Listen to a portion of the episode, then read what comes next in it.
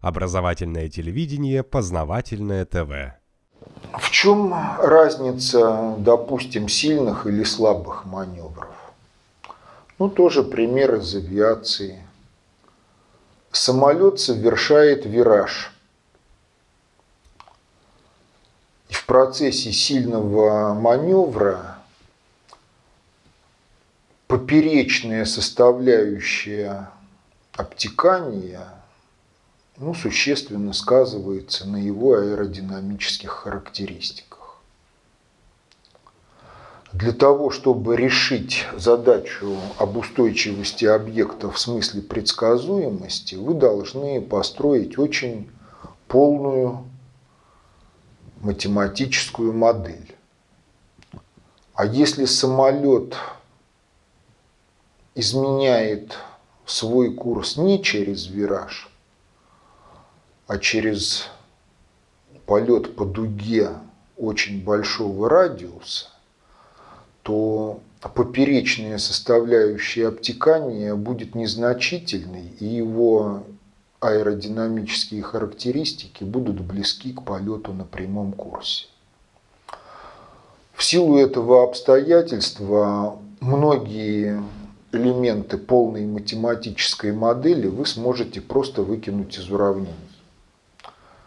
И за счет упрощения математической модели вы сократите объемы вычислений, объемы экспериментов в ходе решения от задачи об устойчивости в смысле предсказуемости поведения. То есть разделение маневров на сильные и слабые, оно, в общем-то, условно – и связано с либо с восприятием процесса пассажирами, наблюдателями, либо с тем, как вы решаете задачу об устойчивости объекта управления в смысле предсказуемости поведения.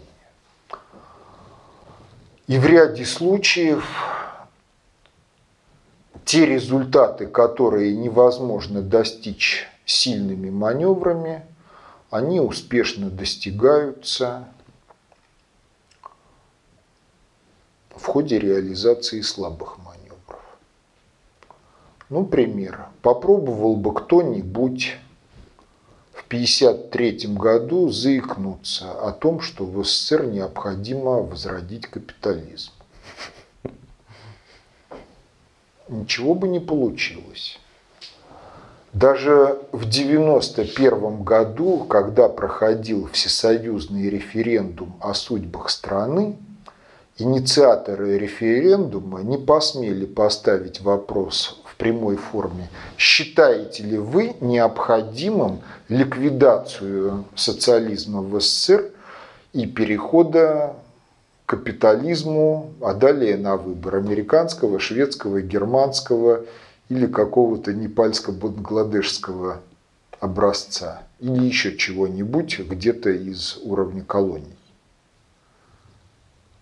Но тем не менее, если считать от 1953 года по настоящее время капитализм восстановлен.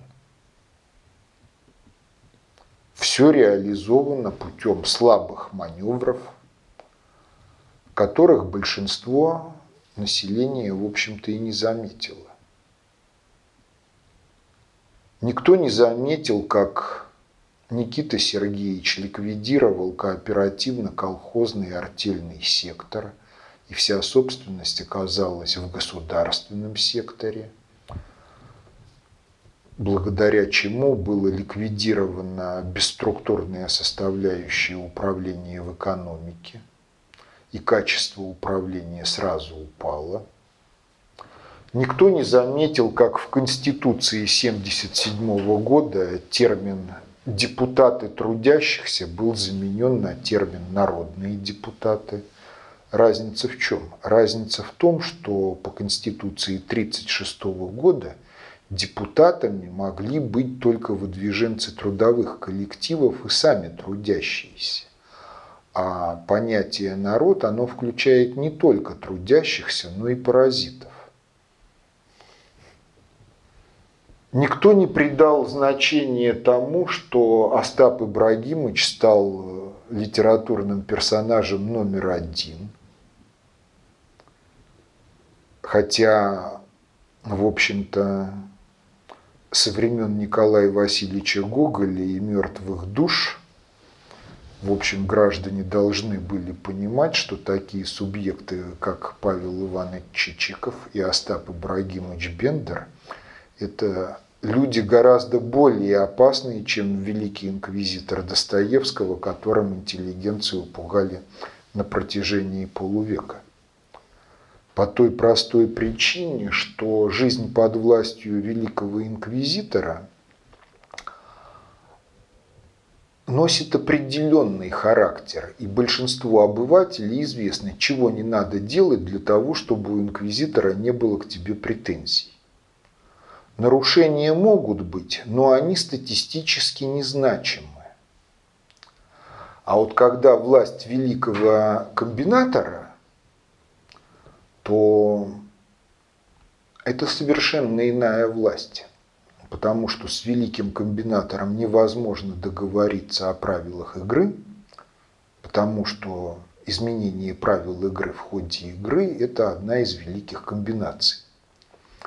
И даже сам великий комбинатор не застрахован от того, что придет еще более великий комбинатор и пустит его неведомо куда и неведомо как. Примером чему судьба Бориса Абрамовича Березовского. Познавательная точка ТВ. Много интересного.